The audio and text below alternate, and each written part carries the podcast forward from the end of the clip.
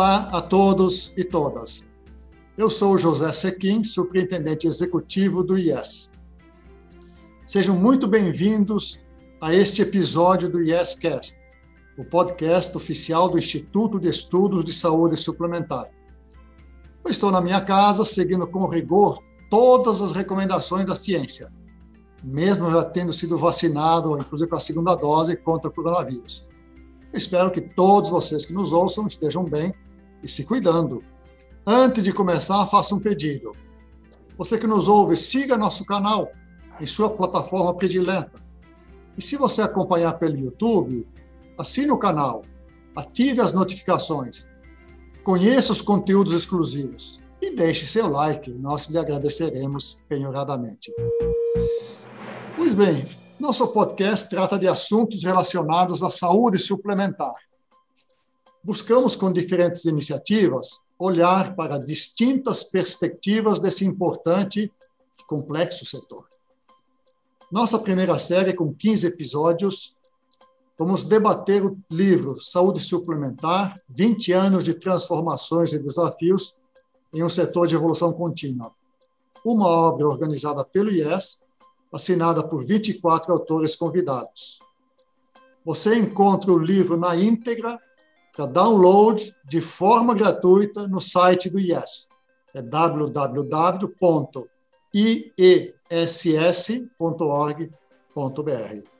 Baixe o livro, leia-o, comente-o, dê-nos o seu feedback. No episódio de hoje, o primeiro dessa sequência, eu tenho a grande honra de ter esse bate-papo com Gustavo Gusso, professor de Clínica Geral e Semiologia da Universidade de São Paulo, e Samuel Ramos Gomes, mestrando da Escola de Administração da Fundação Getúlio Vargas. Eles escreveram o capítulo Evolução da Promoção à Saúde na Saúde Suplementar e Atenção Primária à Saúde. Sejam muito bem-vindos, Gustavo e Samuel. É um prazer receber vocês uma conversa sobre o artigo. Muito obrigado pelo tempo e disposição em participar conosco. Eu gostaria que vocês apresentassem sumariamente a problemática que os levou a escrever esse capítulo. Poderiam estabelecer um rápido histórico de como chegamos a esse conceito de atenção primária à saúde? Peço que o Gustavo comece e Samuel, se quiser complementar, em seguida ou conversar entre vocês também. São, é Gustavo. Pois bem. Bom, primeiro, obrigado pelo convite. Está é, tá sendo um prazer participar do livro e agora da, do podcast sobre o livro. Então, é, a gente vai comentar um pouco o capítulo em si, né? O capítulo tinha essa, esses dois lados, que é um pouco da história da atenção primária é, como conceito, como prática, aqui no Brasil e da promoção à saúde, é, mas também é, dentro da saúde suplementar e também contextualizando esses dois conceitos né, dentro de, uma, de, um, de um contexto também mundial, da história, enfim, de como isso é, se deu em outros países, com os autores mais relevantes, como a própria Bárbara Starfield, o relatório Lalonde, que são muito importantes tanto para a atenção primária quanto para a promoção à saúde, e, finalmente, o relatório Dawson, que, que, que cunhou os, os termos primário, secundário e terciário. Então, a gente fez esse, é, vamos dizer assim, essa revisão histórica, e depois a gente falou, finalmente, é, do, do, do contexto brasileiro e das nossas dificuldades de implementar a atenção primária e a adaptação que o conceito tem sofrido é, ao longo do tempo na sua execução e também é, em termos de o que é possível ser executado. E também a gente tentou dar uma pincelada muito rápida no que é possível ser adaptado e no que acontece às vezes é, quando há uma adaptação do conceito, ele pode se desvirtuar da sua ideia original, né? Que então todas essas nuances a gente tentou falar um pouco, e, enfim, tem todo esse resgate histórico, o resgate do conceito e também é, falar um pouco de, desse, dessa adaptação prática do conceito na nossa realidade, que não é, não é tão simples como a gente gostaria, né? que fosse mais simples do que é, a, gente, a gente gostaria que fosse na prática, na hora que a gente coloca esses conceitos em prática com uma realidade tão diversa que a gente tem, tão, é, vamos dizer assim, difícil, né? É, que é a nossa saúde suplementar, do jeito que se estruturou, aí a gente tem todos os problemas que a gente tentou também é, dar uma pincelada. Samuel? É exatamente o que o Gustavo falou, e a ideia foi de fato a gente tentar trazer como que foi o período aí é, de transformação que a saúde suplementar vem passando e de como ela deu né, até uma porta de entrada para a atenção primária ser é, implementada em alguns serviços, em algumas operadoras. Bem, agora que já está melhor esclarecido e apresentado, eu gostaria de fazer algumas perguntas sobre o capítulo que vocês escreveram. Assim, quem nos ouve vai conhecer mais sobre o tema abordado e poderá tirar algumas dúvidas que, por acaso, ele tem, certamente terá. Então, vamos lá, Gustavo.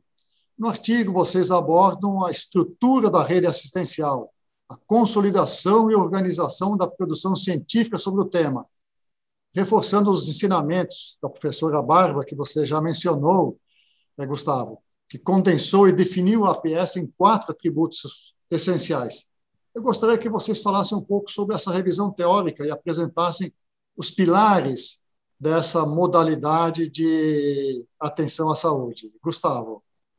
Muito bem. É, então, a professora Bárbara Starfield, ela foi uma professora, ela era uma pediatra de formação, depois ela se dedicou ao estudo da saúde pública e foi a chefe do setor do estudo da saúde pública na Universidade Johns Hopkins por muitos anos, e desde a década de 70 ela se dedicou a estudar e condensar a produção científica mais relevante da atenção primária no mundo todo. E aí ela escreveu é, muitos artigos, centenas de artigos e alguns livros importantes, sendo que um dos livros foi traduzido pela Unesco, né, foi financiada a tradução pela Unesco no começo dos anos 2000 e distribuído gratuitamente pelo Ministério da Saúde, e assim o Brasil teve é, contato de uma forma mais, entre aspas, massificada com a produção científica da professora Bárbara Starfield, que depois veio muitas vezes no Brasil, até a sua morte por volta de 2011, no começo desse,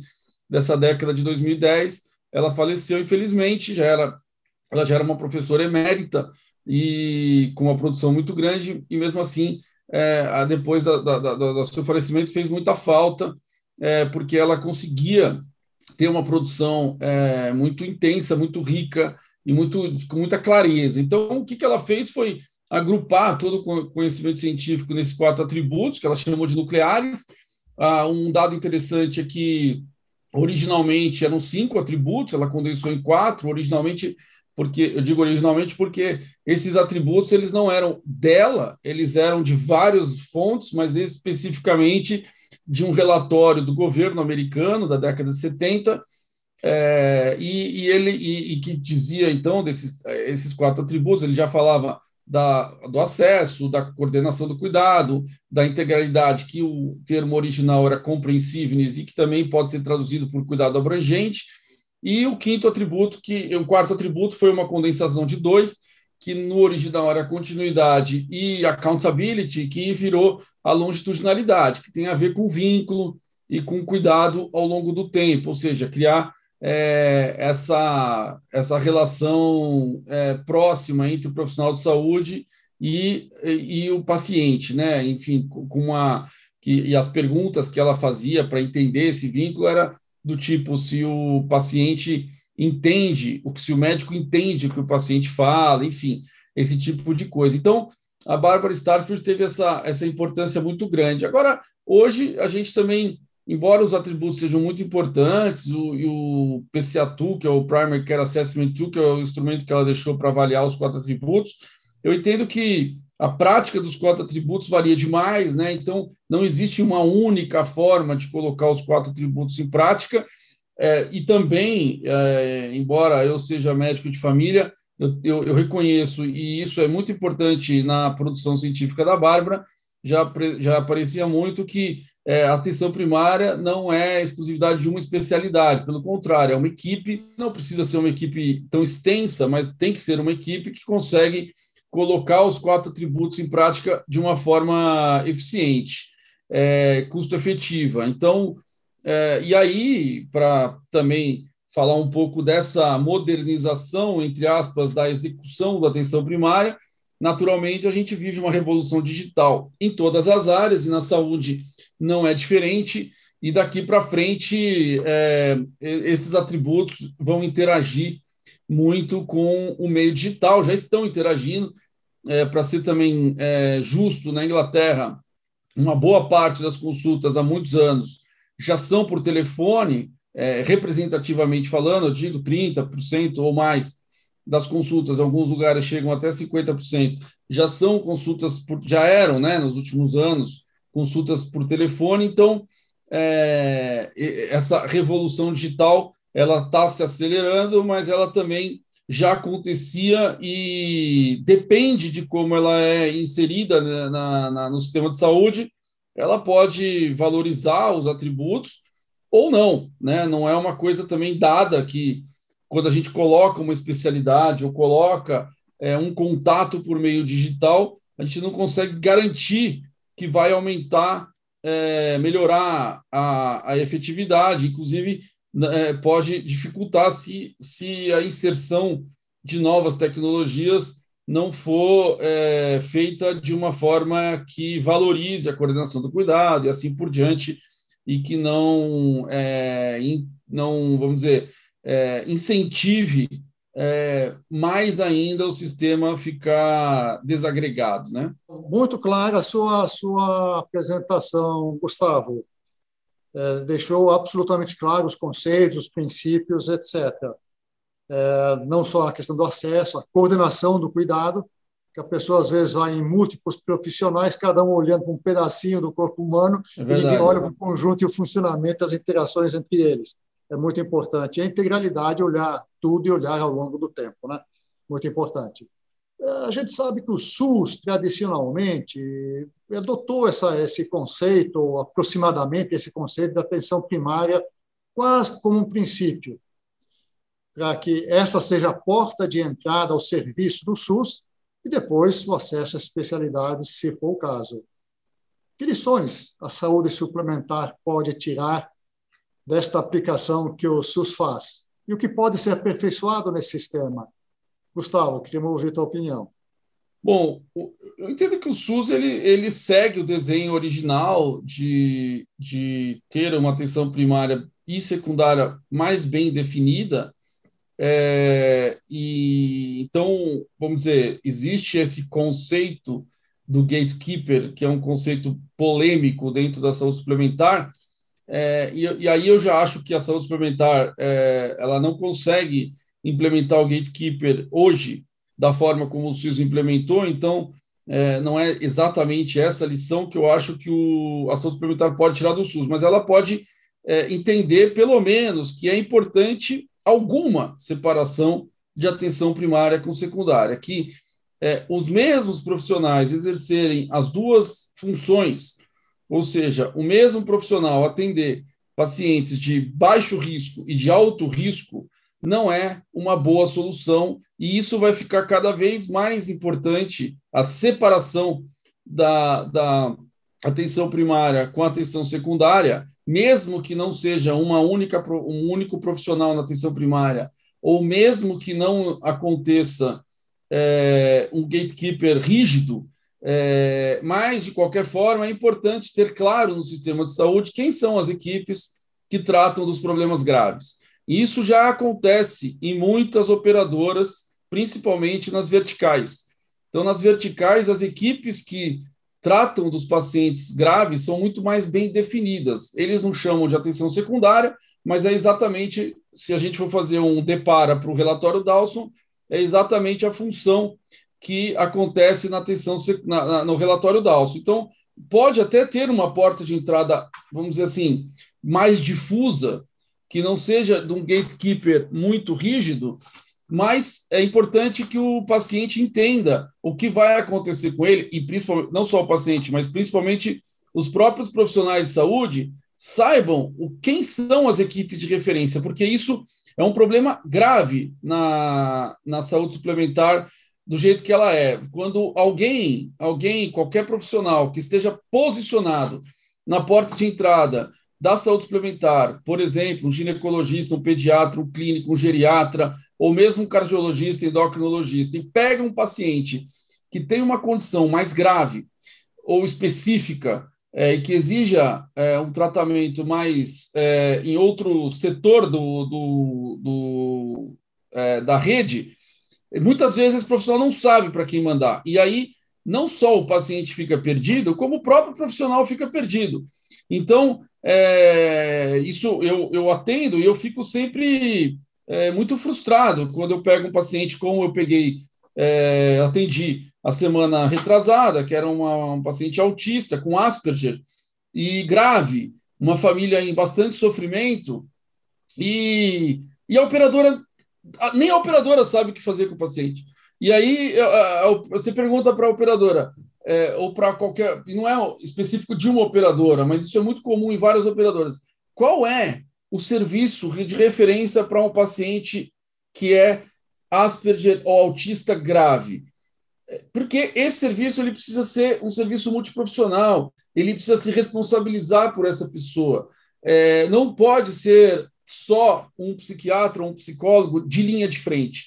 Então, precisa ser um serviço que tenha um orçamento, que tenha uma contratualização específica, que vai dar conta desse paciente que é mais grave.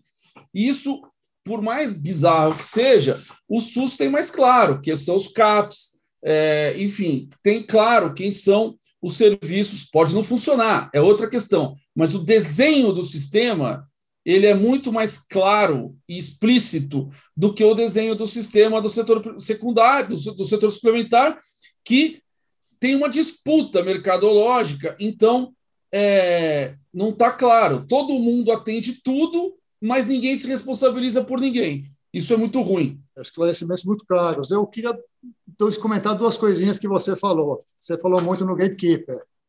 Eu entendo exatamente a função e que a necessidade e utilidade que ele teria no sistema de saúde.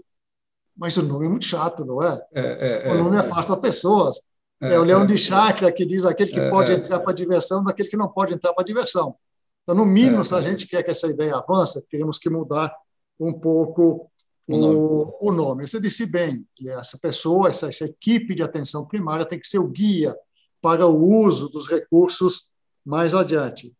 Também achei interessante você mencionar o problema do, do transtorno do espectro autista, eu estou participando na semana que vem de uma audiência pública no Tribunal de Justiça de Pernambuco para tratar desse assunto. Então, eu já estudei um pouco, vou ter que estudar bastante mais essa semana esse tipo de assunto aí. A questão do gatekeeper está muito ligada ao desenho dos planos. Enquanto prevalecer o princípio da livre escolha, é muito difícil você desenhar um produto que esteja direcionado a isso. Já vejo que o Samuel é, concorda, então vou dirigir uma pergunta a você, Samuel. É, muitas pessoas acham e entendem que a atenção primária à saúde ela é feita para limitar o acesso, para impedir que a pessoa vá ao especialista. Eu entendo que essa é uma visão equivocada, mas eu queria ouvir um pouco o seu comentário sobre essa percepção que muita gente tem do que seria atenção primária, que dificulta a sua adoção e a sua disseminação no sistema de saúde suplementar. Samuel. É, a gente tem que separar aí a questão, uma questão de entendimento que, que vem já lá atrás de como é, o indivíduo, quando foi adquirir um plano de saúde, seja por, por uma empresa ou é, né, individualmente, o que, que foi vendido a ele? Né? Foi vendido uma rede de saúde, normalmente um, um livro ou um aplicativo com inúmeros profissionais, na qual ele ia ter um possível acesso à resolução do problema de saúde dele. E, e, que muitas das vezes isso não acontece, porque existem prazos que são alongados, enfim, a gente acaba não atendendo até um dos, dos princípios da atenção primária, que seria o acesso. É, e aí, é, com isso, é, quando você vende né, de maneira que ele entenda que ele vai ter acesso sem nenhum tipo de controle a um, um determinado grupo de profissionais, quando você diz que ele né, poderia ter uma saúde mais resolutiva por meio de uma atenção de uma equipe que vai fazer ali a coordenação do cuidado dele, ele pode ser sim ter dificuldade de entendimento é, desse princípio e, e de como, uh, de fato, a saúde dele vai ser cuidada. O, os gestores são outros que deveriam ter né, muito cuidado no entendimento do que é a atenção primária e de como ela pode ser entendida, porque, de fato, eles precisam repensar como isso vai ser levado a esse indivíduo, como esse indivíduo vai é, é, ser é, captado pelo sistema e explicado para ele o que seria de fato a atenção primária. Obrigado, Gustavo. Gostaria de acrescentar algo? Não, acho que é isso. E o Samuel lembra de um ponto que é fundamental, né? Na saúde suplementar, uma característica diferente do SUS é a venda, né? É, no SUS não tem esse, esse a parte entre aspas comercial da coisa que é muito que, que, influencia demais. Se o DNA da venda é você vai poder usar todo o sistema, muda bastante, porque existem é, é, de, de, você pode vender é, que, que um, uma, um, gatekeeper, sem como você falou, aqui, que não precisa ter exatamente esse nome gatekeeper, mas que existe um, uma ordem que não é propriamente caótica, porque entre o gatekeeper que você venda assim, olha, você só vai poder ter um profissional, você só vai ter uma porta de entrada, e o outro oposto, que você pode usar o que você quiser, quanto você quiser, existem muitas coisas. Então, tem várias formas de venda, a gente sabe, né? Por exemplo, de novo, muitas verticais que tem uma ordenação na entrada sem necessariamente usar esse termo gatekeeper, é, que tenha uma certa liberdade é, sem que cause um caos no sistema. E, de novo, insisto, a separação do primário do secundário é o primeiro passo para isso. Se tiver vários especialistas na porta de entrada, mas eles tiverem é, é, claramente exercendo a função primária e poucas equipes exercendo a função secundária, drenando pacientes para eles, pacientes que são mais graves ou com problemas específicos, tá tudo bem, tá tudo bem. Tendo essa, essa separação entre primário e secundário, tá tudo bem.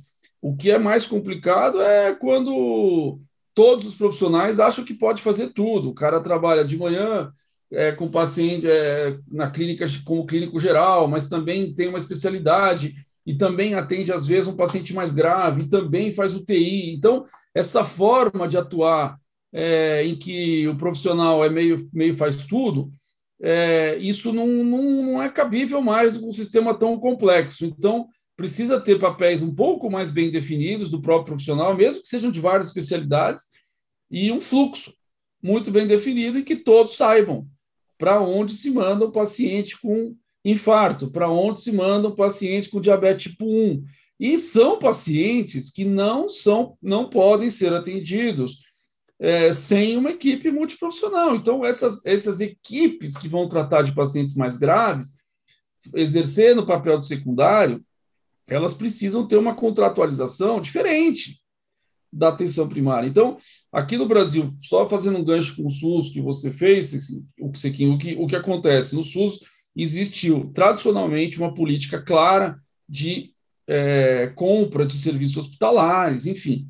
Existe uma tradição no Brasil, não só na saúde, na, na, no SUS, mas na saúde suplementar, de é, dedicação a essa área. Agora tem os bundles, tem os pacotes, tem as, os pacotes de internação. Tem várias coisas acontecendo nesse setor que a gente pode chamar de terciário, que é quando a pessoa precisa da internação. Na atenção primária também tivemos muitos avanços. No SUS teve a estratégia da família, na saúde suplementar houve, tivemos várias, várias iniciativas, inclusive com pessoas que vieram do SUS, etc. e tal.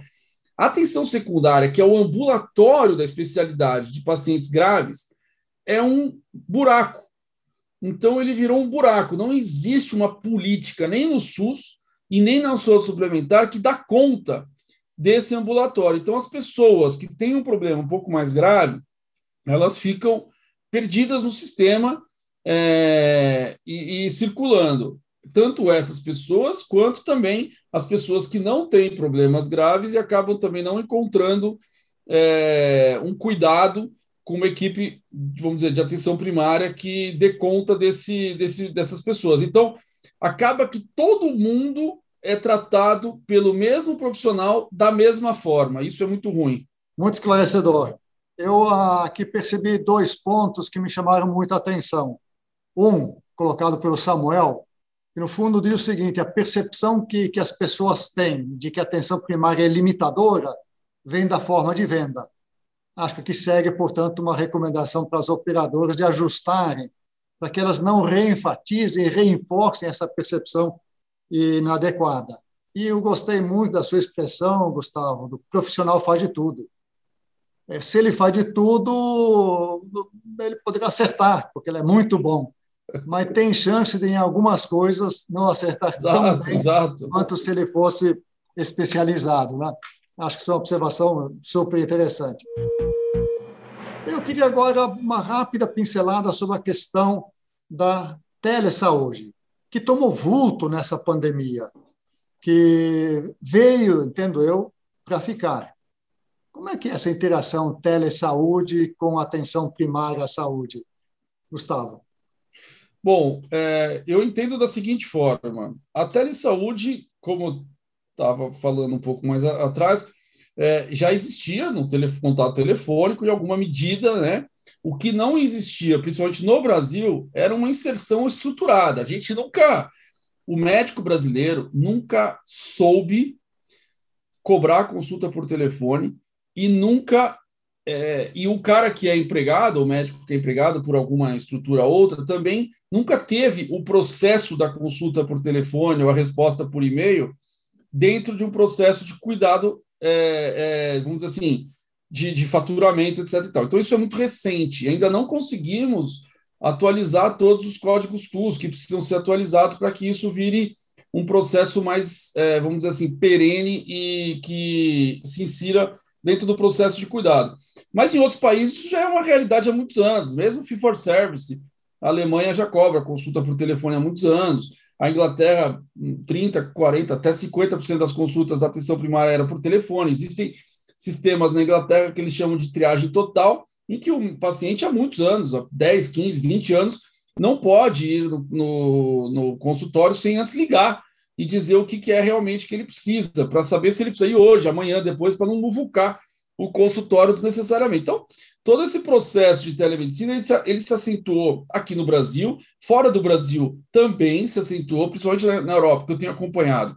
É que o movimento que era muito forte por telefone agora virou por vídeo, então se intensificou esse cuidado, esse contato por, por, por, por telefone, até por uma proteção do profissional de saúde e do paciente que está com uma suspeita de Covid, também teve esse, esse, esse aspecto de segurança, né, que foi diferente do que existia, era muito mais comodidade e organização da agenda do que só segurança, do que segurança, mas é, a forma que esse processo vai ser inserido dentro da rede é que vai ser o diferencial. Então, é, de novo, é, montar um pronto atendimento digital é fácil. Agora, é, qual se esse paciente precisa de um, um exame, é, onde vai fazer? Quem paga? Se esse paciente precisa de uma consulta presencial, que 5 a 10% precisa, quem como faz? Ela é uma continuação da consulta anterior, não necessariamente precisa ser do mesmo profissional, mas a informação que porque no, na, na saúde as consultas elas podem ser uma nova consulta, eu posso é, fazer uma consulta virtual e depois um profissional, um outro profissional pode fazer uma outra consulta presencial, porque eu precisei de uma consulta presencial, ou a gente pode entender que a consulta continua.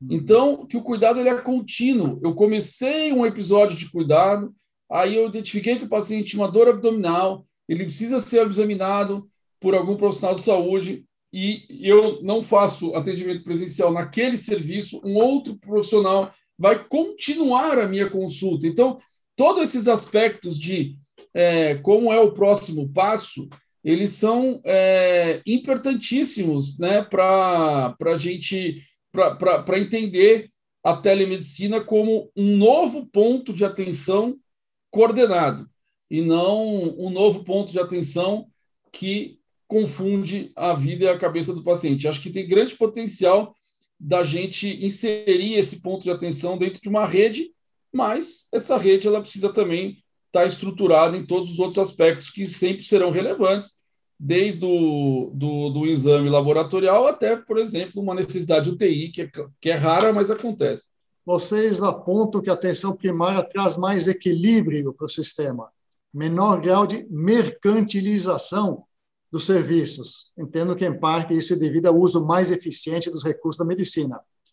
Vocês também lembram da necessidade de mudar a forma de remuneração, privilegiando o cuidado e o resultado, não quantidade de serviços. O Brasil tem caminhado na direção correta? Samuel, queria começar uma resposta?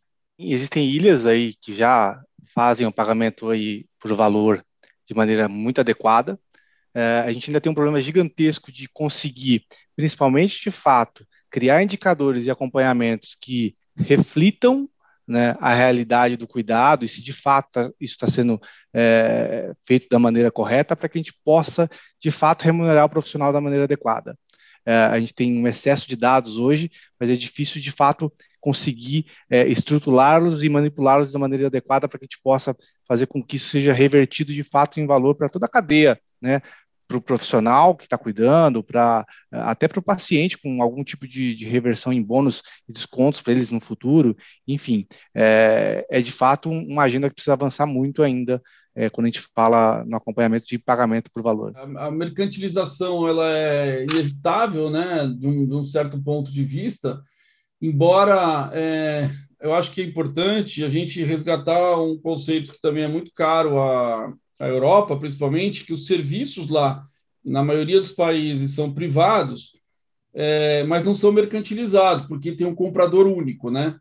E, então, aqui, claro, aqui a gente não vai ter esta realidade, mas a gente pode fazer com que os serviços eles tenham um escopo, vamos dizer assim, uma parte dos serviços sejam é, um pouco mais padronizados e todas as operadoras podem ter esse serviço, claro, com algumas nuances, algumas pitadas que são é, particulares de uma operadora ou de outra, mas que a gente consiga universalizar de uma certa forma alguns padrões, alguns cuidados, por exemplo, a separação de atenção primária e secundária, para que todo mundo se beneficie disso e não seja este o principal fator de mercantilização. Tenha outros, pode ter outros, vai vender outras coisas, etc. e tal, mas que todas as pessoas tenham um mínimo é, que seja digno de cuidado, né, para que todo mundo tenha esse mínimo e isso seja, como eu disse, de uma certa forma universalizado. Excelente, ótimos esclarecimentos, um bate-papo super gostoso, muito útil para mim, eu entendo que também para o setor e para pessoas que nos assistiram. Eu agradeço muito a participação de vocês e agradeço também por terem aceito essa tarefa de escrever um capítulo tão importante que, na verdade, abre o nosso livro. Mais alguns segundos para cada um de vocês para as despedidas desse nosso encontro aqui de hoje. Gustavo. Não, só agradecer, foi um prazer. Eu fiquei muito satisfeito também com o livro. Depois eu, eu acabei lendo os outros capítulos, um livro muito útil para, enfim, deixa como né, um legado e, e acho que vira referência para quem quiser entender melhor o setor saúde, desde as das suas bases até para onde está caminhando. Então, para mim, só agradecer o convite de estar aqui no podcast, estar aqui, de ter escrito esse capítulo junto com, com o Samuel e ter feito parte desse projeto. Obrigado. Samuel. O mesmo, é, muito obrigado aí pela, pela oportunidade de estar aqui e fazer parte desse grupo seleto que constitui esse livro. Muito obrigado mesmo. Maravilha. E para você, ouvinte, que deseja ler não apenas esse capítulo da abertura do livro, que chama Saúde Suplementar, 20 anos de transformações e desafios em um setor de evolução contínua. Saiba, como já disse no começo, que ele está disponível em nosso site para download gratuito. Acesse www.iess.org.br, faça o download leia, comente, dê sua opinião, faça a sua sugestão. Eu espero vocês nos próximos episódios. Continue se cuidando. Até a próxima vez. Muito obrigado. Esse episódio foi gravado seguindo todos os protocolos de segurança para evitar a contaminação com o Covid-19. YesCast é uma produção da Letra Certa Inteligência em Comunicação.